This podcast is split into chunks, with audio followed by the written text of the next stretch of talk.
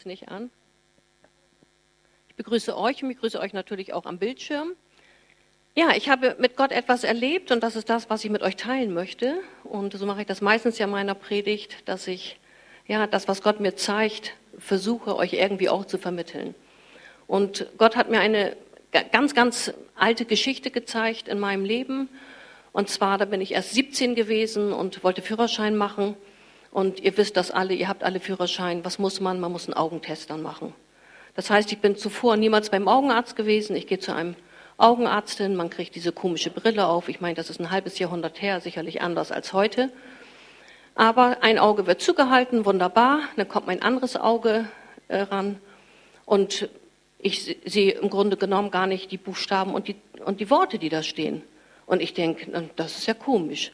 Und er sagt, da haben wir noch was anderes. Ich zeige Ihnen das mal und werfe einen Kreis an der Wand.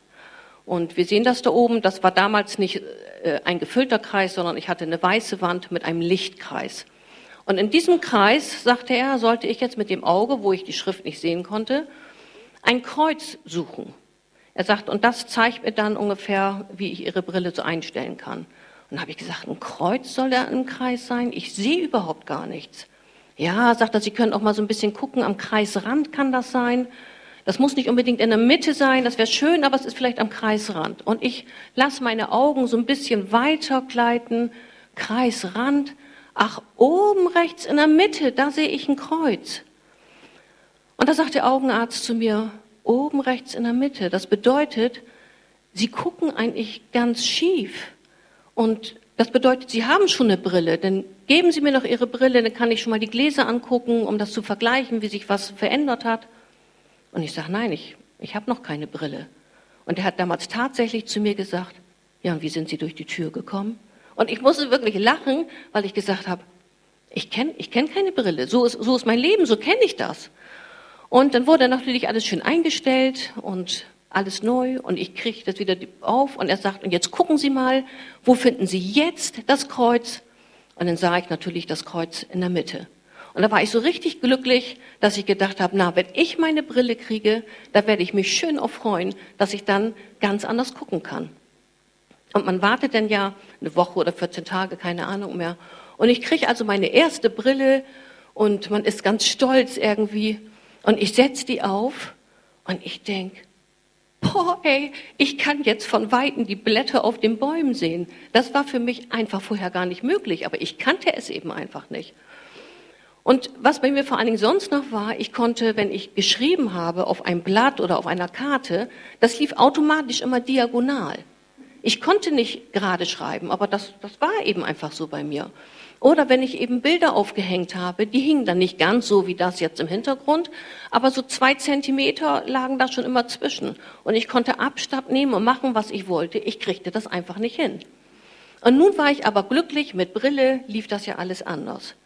Aber, wie gesagt, lang, lang ist es her und dann hatte ich die Brille und dann habe ich gedacht, na, da sieht ja ganz schön doof mit aus. Und irgendwie ist man mit 17 ja auch noch so eitel. Ich habe gedacht, eine Brille? Nee, also irgendwie, die möchte ich doch nicht immer aufhaben. Und bin dann angefangen, die Brille einfach wieder abzusetzen. Ich habe die Brille dann nur genommen, wenn es wirklich, wirklich sein musste. Das heißt, beim Autofahren musste ich sie aufhaben. Und ganz ehrlich, auch da hat sie meistens in, diesem kleinen Schubfach gelegen. Und wenn wir meinten, oh, da könnte vielleicht mal eine Kontrolle kommen, dann hat mein Freund damals gesagt, setz sie auf. Aber das war nicht so toll. Also war das im Grunde genommen meine Brille, ein Aufsetzen, ein Absetzen. Habe ich sie gebraucht, weil es wirklich nicht anders ging? Ja, aber sonst habe ich sie abgesetzt. Und so soll mein Predigtitel heute heißen, Schieflage oder normal. Denn der Arzt hat ganz klar zu mir gesagt, mit dem Auge, mit dem linken Auge haben Sie eine Schieflage in Ihrem Leben. Und das kann man praktisch durch diese Brille wieder normalisieren. Und das hat er dann ja auch gemacht. Aber das Leben war vorher in einer Schieflage für mich. Und Gott hat mir gezeigt, durch dieses alte Erlebnis, da habe ich gesagt, ja, das weiß ich alles, Gott, aber was möchtest du mir jetzt damit sagen? Und ich hörte ganz deutlich, dass er gesagt hat, weißt du, alle Menschen, die nicht mit Gott leben, die leben in dieser Schieflage. Aber sie kennen es eben nicht anders. Genauso wie du vorher keine Brille hattest. Sie leben in dieser Schieflage und man merkt es nicht. Man kennt es so und man geht eben einfach so durch die Welt. Und eine Schieflage ist ja letztendlich was Instabiles, etwas Kritisches und manchmal ist das ja sogar eine bedrohliche Angelegenheit. Und dann habe ich zurückgeguckt in mein Leben und habe ich gedacht, ja, ohne Gott ist das Leben eine Schieflage. Ich selber mit zwölf Jahren bin das erste Mal nachts nicht nach Hause gekommen. Mit 14 habe ich geraucht. Heute rauchen wahrscheinlich alle mit 14. Damals war das noch oh, oh, oh. Und mit 14 hat man mich auch das erste Mal mitten in der Nacht betrunken nach Hause gebracht. Man hat mich vor die Tür gestellt. Man hat geklingelt. Meine Mutter ist runtergekommen. Die hat mich nur reingezogen.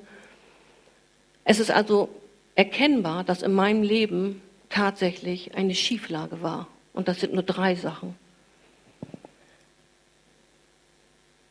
Das heißt, in meinem Leben brauchte es keine Erklärung, eine Schieflage zu beschreiben.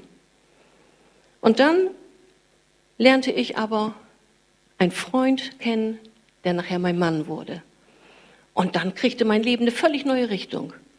Klasse, habe ich gedacht. Man hat gar nicht mehr so als Teenie das Gefühl, du willst einen drauf machen oder du willst cool sein. Das ganze Leben kriegte eine neue Ausrichtung und ich war richtig zufrieden. Über Jahre habe ich gedacht, alles läuft gut, alles ist wunderschön und so zusammengefasst würde ich sagen, ich hatte alles und ich hatte ein Traumleben. Und trotzdem sagte Gott zu mir, ja, aber du lebst ohne Gott. Und ohne Gott bist du trotzdem in eine Schieflage. Und ohne Gott sind wir in dieser Schieflage, weil wir eigentlich gezwungen sind, aus dem zu leben, wie unsere Erfahrung ist, wie wir erzogen wurden, wie unsere Prägung letztendlich daraus geworden ist, weil eben Gott noch nicht in unserer Mitte ist. Und das ist das, was das Leben letztendlich anders macht, wenn Gott etwas ausfüllt oder dich erfüllt, was vorher gar nicht da gewesen ist.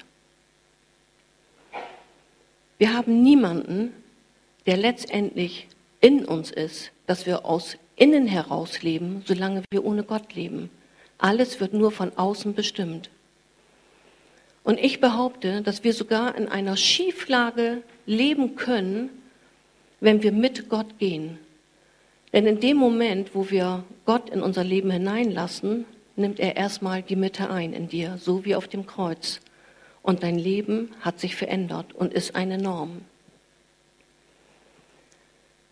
Aber auch in diesem Kreis kann das Kreuz ja ganz an die Seite rücken.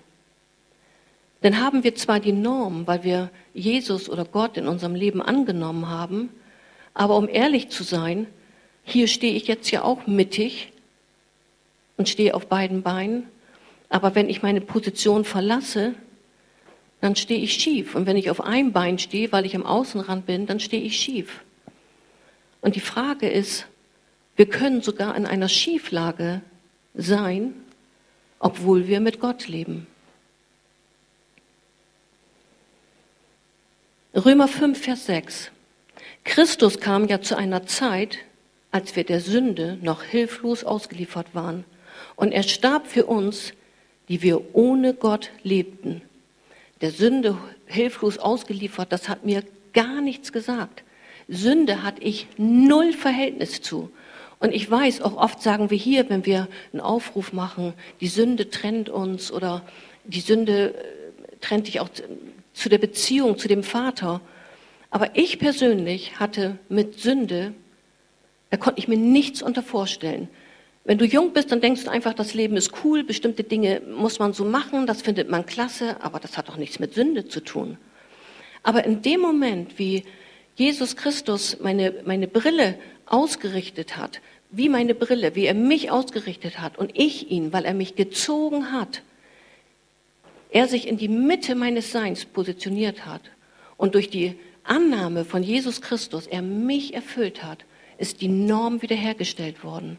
Und für mich war das damals so wichtig zu erkennen, nicht die Sünde, sondern dieses, dieses Gezogensein und er hat in dem Moment die Beziehung zwischen mir und zwischen Gott, dem Vater, wiederhergestellt. Und das war so mega, das zu erleben, dass du plötzlich merkst, du wirst nicht mehr von dem bestimmt oder geleitet, was außen um dich herum passiert, sondern du hast jetzt jemanden in dir, nämlich den allmächtigen Gott, und dem fängst du an zu vertrauen und der leitet und der führt dich. Jesus hatte mich aus meiner Schieflage befreit. Und eine Schieflage ist ja nicht nur instabil, sondern sie hat eine unerwünschte Position, die wegen mangelnder Balance mich aus meiner Schieflage befreit. Und ich finde das wunderbar, eine unerwünschte Position, die wegen einer mangelnden Balance von der Norm abweicht. Das heißt, wenn Jesus nicht wirklich unsere Mitte ist, das Zentrum, du kannst Jesus in dir haben, aber so wie er nicht mittig ist, ist wieder etwas nicht ausbalanciert in deinem Leben. Und manchmal denken wir, Jesus zu haben allein ist genug. Das sagen wir, das singen wir und das ist mega, mega gut. Ohne Jesus möchte ich nicht mehr leben. Aber lebst du in der Norm? Oder lebst du in der Schieflage? Lässt du dich von Gott, von Jesus ausbalancieren? Jesus selber stellt die Norm wieder her und balanciert uns aus. Und unsere Norm ist das, dass wir mit Gott leben. So hat Gott sich das vorgestellt. Gott sucht ein Gegenüber und er möchte mit dir sprechen. Er möchte mit dir zusammen sein. Das ist unsere Norm. Die Norm ist, dass wir mit Gott leben. Das ist das, was das Normale ist. Aber leider sind wir wie mit meiner Brille, die ich vorher nicht brauchte, gewohnt, auch ohne Gott zu leben. Und darum merken das Menschen, die ohne Gott leben, gar nicht. Die sagen, alles ist doch super, alles ist doch okay. Was redest du mir immer von? Ich komme komm doch mal zum Alpha-Kurs. Brauche ich nicht. Mir geht es gut. Man erkennt die eigene Schieflage nicht. Und nur durch Jesus Christus können wir das tun, was Gott schon alles von Anfang an in uns hineingelegt hat. Ist das nicht gewaltig? Gott sagt, dass alle Segnungen der Himmelswelt uns zur Verfügung stehen. Das ist so krass. Und das ist doch wunderbar, das zu entdecken und das auszuleben, mit ihm gemeinsam, das zu einer großen Entfaltung zu bringen. Und das ist das, was Menschen, die mit Gott nicht leben, das, das fehlt denen, die ganzen Segnungen der Himmelswelt. Ich meine, das muss man sich mal durchlesen in der Bibel, was da alles zugehört. Das ist so herrlich. Also das bedeutet, wenn wir also Gott in uns aufgenommen haben, heißt das noch lange nicht, dass du immer ausbalanciert bist in deinem Leben. Ich glaube, die, die Christen sind, könnten das so bejahen. Ne? Oder fühlt ihr euch immer und überall, Tag und Nacht, ausbalanciert? Nein. Das wäre schön, das ist mein Wunsch, das ist unser Wunsch, aber das sind wir nicht. Das bedeutet, Gott sehnt sich danach, dass er wie das Kreuz vorn in der Mitte tatsächlich nicht nur in der Mitte fest ist, sondern er soll eine Konstante in uns bleiben. Konstant heißt, er ist da. Er geht nicht aus deinem Leben, nicht aus deiner Mitte raus. Er bleibt in deiner Mitte. Und das ist das, was ich mir persönlich unheimlich wünsche, dass er dass ich ihn so eng und so nah an mir habe, dass egal wo ich bin, egal was ich habe, egal was um mich herum passiert, dass mich das nicht kalt lässt, aber dass ich darauf reagiere, wie ein Gott, der in mir ist, letztendlich mich dann leitet und führt.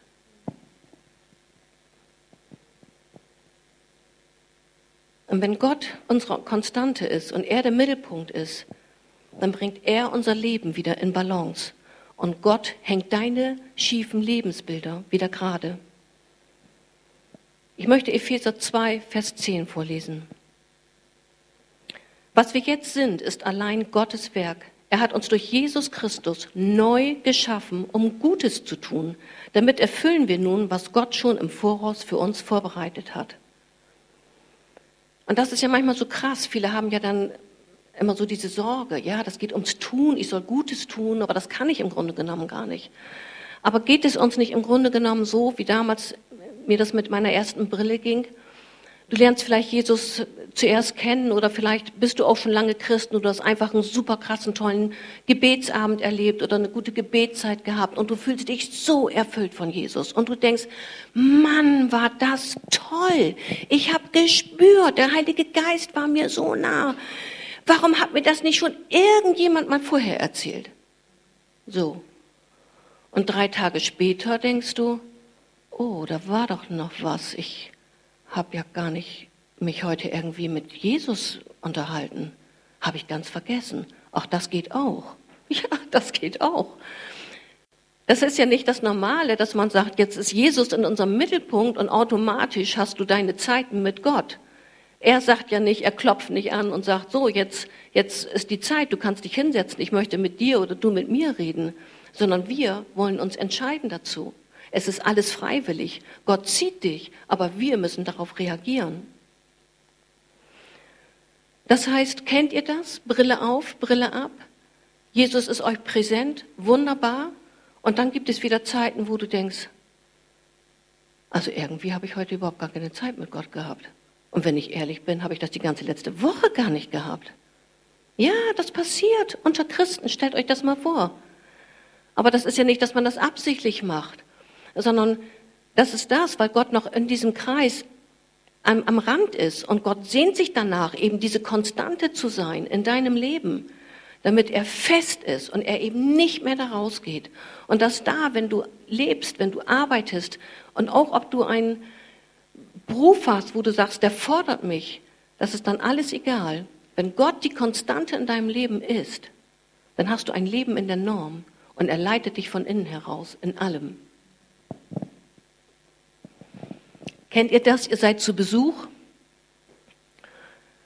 und dann seht ihr vielleicht so ein schiefes Bild an der Wand. Und dann redest du mit jemandem und ich gucke dich jetzt an und dann sehe ich aber im Hinteren, da hängt jetzt dieses Bild. Und wenn du meine Freundin bist, dann sage ich, du, ich muss mal eben das Bild hinhängen. Also das nützt nichts, das, das muss ich jetzt einfach machen. Aber wenn das nicht eine Freundin ist und man ist einfach nur irgendwo zu Besuch, ich meine, dann geht man ja nicht so forsch vor, sondern dann geht man ja irgendwie anders damit um. Aber bei mir ist das so, es reizt mich dann innerlich zu sagen, darf ich mal auf irgendetwas aufmerksam machen? Ich müsste da mal eben etwas gerade hängen. Und das, das, äh, vorher kann ich mich gar nicht auf das Gespräch konzentrieren. Und ich glaube, so geht es Gott mit uns. Wir haben schiefe Lebensbilder, aus was für einem Grund auch immer. Ganz egal woher. Aber Gott, in dem Moment, wo du Gott aufgenommen hast in deinem Leben, wird erstmal das hauptsächlichste Lebensbild gerade gestellt. Du bist erstmal in dieser Norm. Aber dann geht es weiter. Wir sind halt in einem Prozess drin. Und dann gibt es sicherlich Zeiten, wo Gott eben einfach mal zu dir spricht und sagt, wollen wir mal ein Lebensbild wieder gerade stellen? Ich balanciere auch, aber du musst bereit sein. Und so spricht Gott mal uns an und mal geht es vielleicht ganz von alleine. Es ist ein Geben und es ist ein Nehmen. Einfach, weil Gott die Konstante ist in deiner Mitte und weil er dich ausbalanciert. Wir müssen nur bereit sein. Gott hat uns die absolute Fülle versprochen. Und das hört sich ja immer so krass an, die Fülle. Und jeder sagt, ja, wie fühlt sich das an? Was macht das sein? Und manche erleben das eben einfach nicht. Und ich erlebe das auch nicht immer.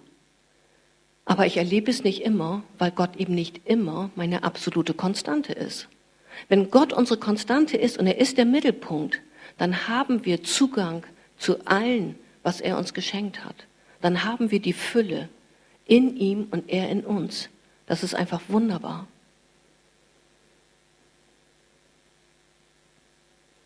Aber Jesus darf in unserem Leben von zwischendurch vergessen wir ihn zu, ich will ganz fest in deiner Mitte sein, wachsen.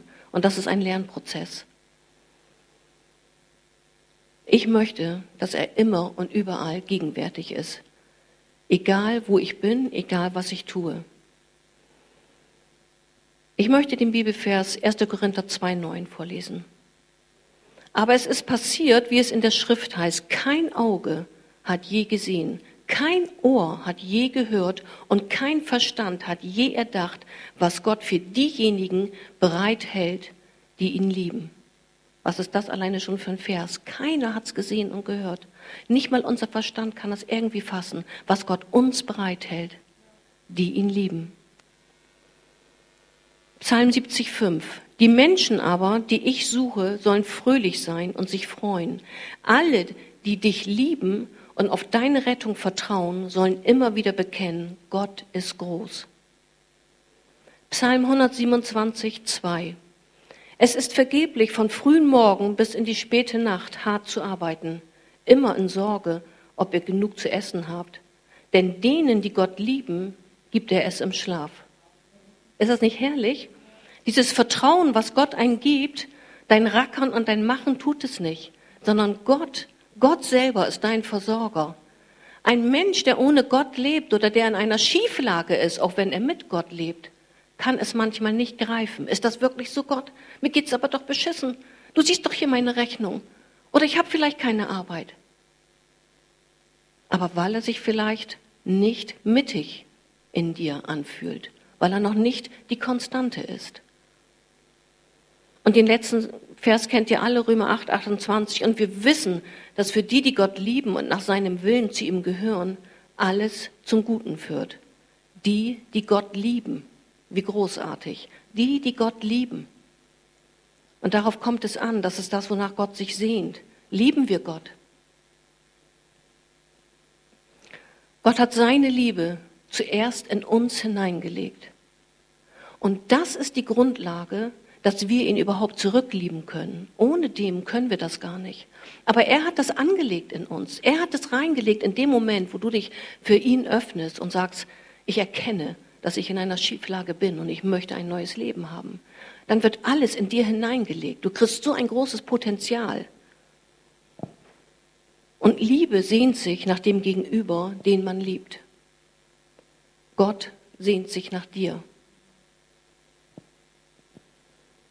Und Gott liebt es, deine Lebensbilder gerade zu rücken, dich zu ermutigen. Er möchte deine Balance in deinem Leben sein. Er sehnt sich danach, wie du eben auch, dass du in der absoluten Norm lebst.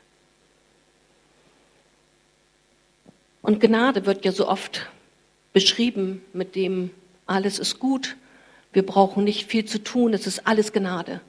Ist es auch. Wir leben in der Gnade, ohne Frage. Aber ich, für mich habe festgestellt, wenn ich in der Norm bin und Gott mir meine Lebensbilder wieder gerade rückt, aber ich mit ihm das zusammentue, weil er es eigentlich tut, mit mir zusammen, dann fange ich an, mich zu verändern. Und das ist für mich Gnade. Denn oft sagen wir ja immer, auch auf Geburtstagskarten schreibt man auch, du bist toll, bleib so wie du bist. Ja, klar, wir sind immer toll.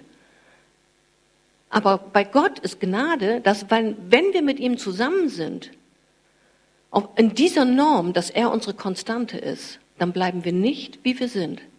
Und das ist für mich Gnade, weil wir verändert werden, weil wir weitergehen mit ihm, weil wir viel mehr von seiner wunderbaren Liebe erfassen und ergreifen können. Und jetzt wird's spannend. Ich zitiere aus einem Buch.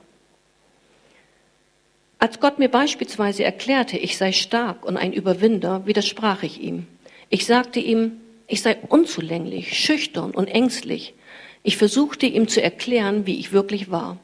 Doch eines Tages sagte Gott zu mir, Wendy, du weißt nicht, wer du bist. Du weißt nur, was aus dir geworden ist. Du bist schüchtern und ängstlich geworden, doch das ist nicht deine wahre Identität. Du bist stark und du bist eine Überwinderin. Und egal, was aus dir geworden ist, auch du bist stark und du bist eine Überwinderin oder ein Überwinder. Du darfst deine Identität nicht aus deinen Erfahrungen ziehen, sondern ganz allein aus Gott. Und das ist ein ganz großer Unterschied.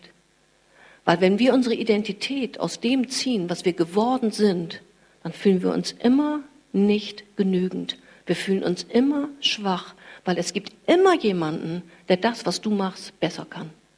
Und es reicht nie. Und darum dürfen wir uns niemals eine Identität da herausziehen aus dem, was wir gemacht haben, was wir geleistet haben. Und das ist das, was so wunderbar ist, wenn wir mit Gott zusammenkommen und Gott uns erfüllt, dann gibt er uns in dem Moment eine ganz neue Identität. Gott ist deine Norm und du darfst lernen, auf Grundlage seiner Wahrheiten zu leben. Und wenn du in der Norm bleibst, dann gibt es nachher keine Brille mehr aufsetzen, absetzen, aufsetzen, absetzen. Ganz ehrlich, bei mir hat das Jahrzehnte gedauert. Schrecklich. Aber jetzt kann ich nicht mehr ohne. Jetzt geht's nicht mehr. Wenn ich die jetzt absetzen würde, also ich würde sagen, ich würde keine zehn Minuten aushalten, dann würde ich so schwindelig werden, dass mir übel wird. Es geht eben einfach nicht mehr. Und das war dieser Knackpunkt, den Gott mir eben gezeigt hatte in diesem Bild. Das ist das, was ich will. Ich will nicht ohne ihn. Mir soll schlecht werden, wenn ich ohne ihn lebe. Ich will mit ihm leben. Ich will aus meiner Mitte heraus leben, weil er in meiner Mitte ist. Weil er in mir letztendlich die Leitung übernommen hat. Das sehne ich mich einfach so nach. Und das ist doch das, was wir uns eigentlich alle wünschen. Hört mal zu, was ich jetzt sage. Babys so mit drei Monaten, ich bin nicht mehr ganz so up to date. Ich glaube, mit drei Monaten fangen die an zu greifen. Und dann fällt es dem wieder aus den Händen. Mama sucht auf, hält wieder fest, es fällt wieder weg. Nichts. Mit sieben Monaten, acht Monaten fangen Babys an zu krabbeln. Ne? Sie fangen an, sich hochzuziehen, sie fallen wieder auf den Bauch. Sie fangen wieder an, sie drehen sich vielleicht auf den Rücken, sie liegen auf der Seite. Was machen sie? Sie brüllen, sie weinen, sie sind enttäuscht, klappt eben alles nicht so sind sie vielleicht ein Jahr, dann fangen sie an, sich irgendwo an hochzuziehen und sie möchten laufen lernen. Ne? Die Mutter ermutigt und sagt, ja, komm, komm. Ne? Ich erinnere mich noch, komm, jetzt komm. Und man steht da dann. Geht nicht. Das Kind guckt bloß, macht? Und sogar dieses weiß die Mutter, was es damit sagen will, weil es die Mutter ist. Aber es klappt einfach nicht. Es fällt um, es muss sich wieder hochziehen, es fällt wieder um, es muss sich wieder hochziehen, es fällt wieder um. Was für ein Versagen so ein Baby doch mitmachen muss in dem ersten Lebensjahr. Und das, obwohl ich von der Seelsorge her weiß, dass das erste Jahr das wichtigste Jahr in unserem Leben ist, weil es uns Vertrauen einflößt. Und parallel zu diesem Vertrauen erleben Babys so viel Versagen. Und wisst ihr, was noch krasser ist? Habt ihr schon mal ein Baby gesehen, was gestresst oder was depressiv ist? Nee. Und wisst ihr, warum das so ist? Weil Gott in uns hineingelegt hat, dass wir zutiefst davon überzeugt sind und in der Lage sind, das zu tun, was unsere Eltern tun können. Weil wir grundsätzlich, menschlich gesehen, unsere Identität und unser ganzes Potenzial von unseren Eltern bekommen haben. Und das ist in uns angelegt. Und darum geben Kinder nicht auf. Du musst sie nur gut leiten und führen und immer wieder ermutigen. Und das ist das, was sie brauchen. Aber sie sind nicht gestresst. Sie sind auch überhaupt nicht depressiv. Und das finde ich klasse. Du kannst da reingucken und du kannst ein Kind immer wieder sagen, steh auf. Und so wie es dann irgendwie ein bisschen besser geworden ist, freut es sich. In 1. Mose 1,26 steht, dann sprach Gott, nun wollen wir Menschen machen, ein Abbild von uns, das uns ähnlich ist.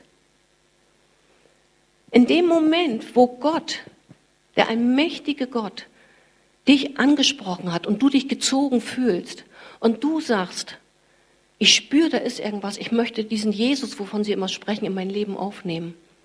In dem Moment bekommst du eine ganz neue Identität. Und das ganze Potenzial, was ausgegossen wird, zusätzlich, was du schon von deinen Eltern tatsächlich bekommen hast, aber Gott gibt dir ein ganzes Potenzial hinein. Er legt Gaben in dich hinein.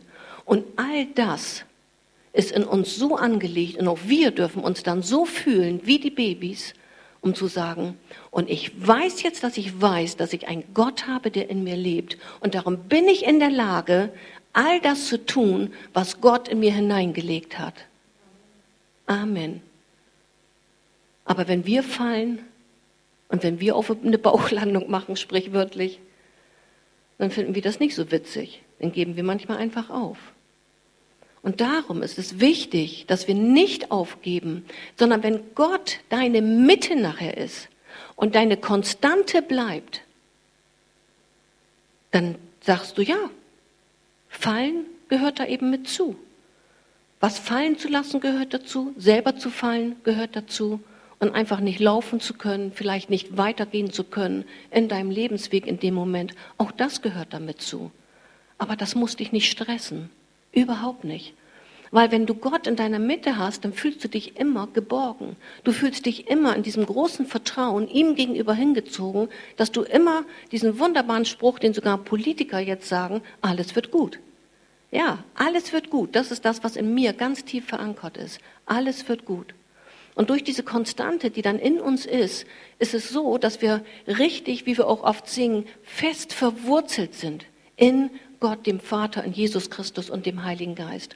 Und dieses fest verwurzelte, das lässt dich einfach so sicher leben mit einem Gott, dass dir jede Herausforderung nicht, dass man sagt, das mache ich mal eben mit links, aber du nimmst sie an. Man macht es einfach, man sagt, ich versuche das, das wird Gott mir schon zeigen, ob das wirklich mein Ding ist oder nicht. Ja, und wenn nicht, nicht, dann ist es so. Aber es gibt keinen Grund zu verzweifeln, weil dann hat Gott einen anderen Weg für dich. Wir befinden uns in einem Lernprozess und dürfen alles durch die Brille der biblischen Wahrheit sehen. Wir müssen unser Denken erneuern. Und ich glaube, in jeder Predigt bringe ich diesen Bibelvers mit rein, Römer 12, Vers 2. Denn lasst euch vielmehr von Gott umwandeln, damit euer ganzes Denken erneuert wird. Und anders geht es leider nicht. Wir müssen unser Denken erneuern. Solange wir unsere Brille, unsere geistliche Brille auch teilweise absetzen und wir einfach zu wenig mit Gott zusammen sind, wird unser Denken eben einfach nicht erneuert. Aber unser Denken wird erneuert, wenn du Gott in deiner Mitte hast. Wenn, er, wenn du einfach sagst, er ist mein Lebenselixier, mit ihm bin ich zusammen, dann schult er dich. Jesus sagt ja, ich bin das Wort. Das heißt, wenn jetzt einer immer sagt, ja, wie stellt man sich das denn vor, mit Gott zusammen zu sein? Wenn Jesus sagt, ich bin das Wort, dann ist das hilfreich, wenn man sich tatsächlich mit dem Wort auseinandersetzt und das Wort liest.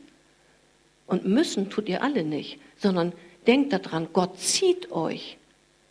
Und dann fängst du an, ich möchte dich kennenlernen, Jesus, ich möchte wissen, wer bist du wirklich. Und du fängst an, in dem Wort zu lesen.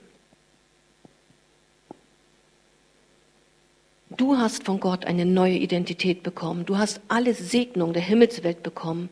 Und du hast vor allen Dingen die göttliche Liebe in dir. Das ist so mega. Das ist keine menschliche Liebe. Diese göttliche Liebe, die hatte so viel Kraft, alles zu überwinden.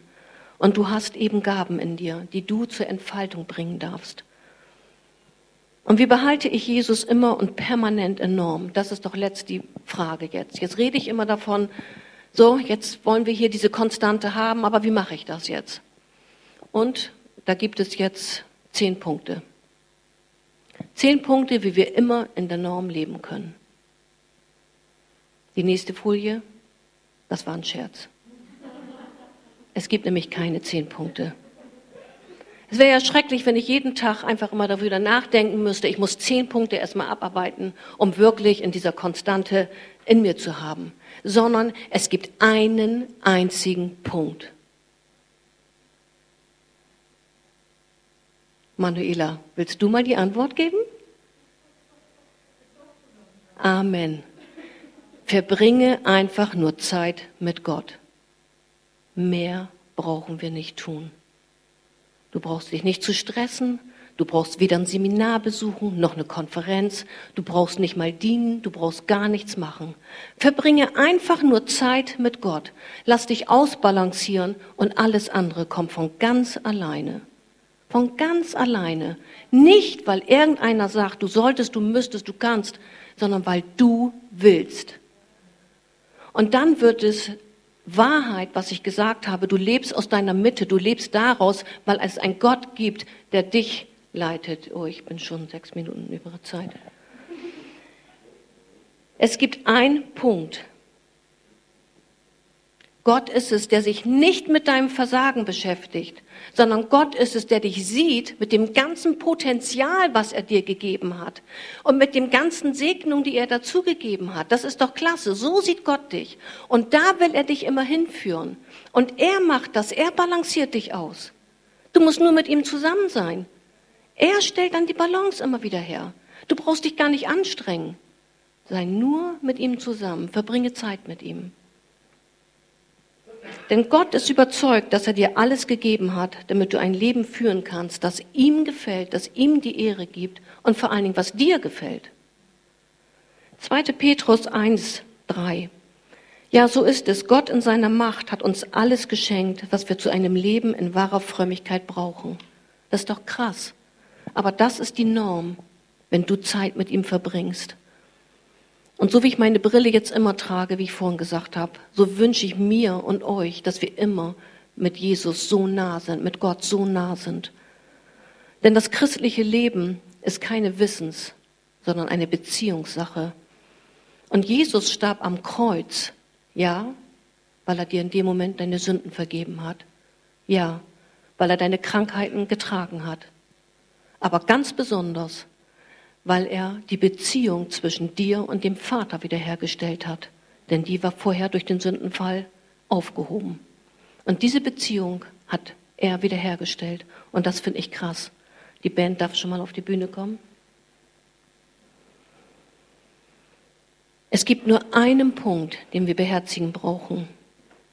Liebe Gott zurück. Er hat die Grundlage in dir hineingelegt. Liebe Gott zurück. Und ich kenne dein Leben nicht. Ich weiß nicht, ob dein Leben hundertprozentig ausbalanciert ist oder ob du auch sagst, ja, dann ist manchmal stehe ich mehr so und das wird anstrengend, wenn ich das länger mache. Vielleicht wünschst du dir auch, dass du noch mehr in dieser Norm lebst, die Gott uns versprochen hat. Vielleicht hast du erkannt, dass dein Leben tatsächlich noch in einer Schieflage ist und du einfach die Sehnsucht hast, Gott soll auch deine Konstante einfach werden. Wenn du bereit bist, eine Beziehung mit Jesus einzugehen, du vor allen Dingen am Bildschirm, wenn du bereit bist, eine Beziehung mit Jesus einzugehen, weil du sagst, ich möchte so ein Leben führen, in Fülle, mit allen Segnungen der Himmelswelt, dann biete ich dir gleich ein Gebet an. Und jeder, der sagt, ich möchte mehr an diesem Leben, dass Gott der Mittelpunkt ist, der darf gerne mitbeten. Und so bitte ich euch noch einmal aufzustehen. Und ich habe das Gebet am Ende an der Folie. Ich werde es leise vorlesen. Und jeder, der es mitbeten möchte, darf es für sich mitsprechen. Danke Gott, dass du deinen Sohn Jesus, unsere Gotteskindschaft, durch deinen Sohn Jesus unsere Gotteskindschaft wiederhergestellt hast, damit wir wieder in einer Beziehung mit dir treten können. Ich habe erkannt, dass ein Leben mit dir die Norm ist. Jesus, ich lade dich ein, komm, erfülle mein Herz mit deiner Gegenwart und lass mich aus einer Beziehung mit dir leben. Amen.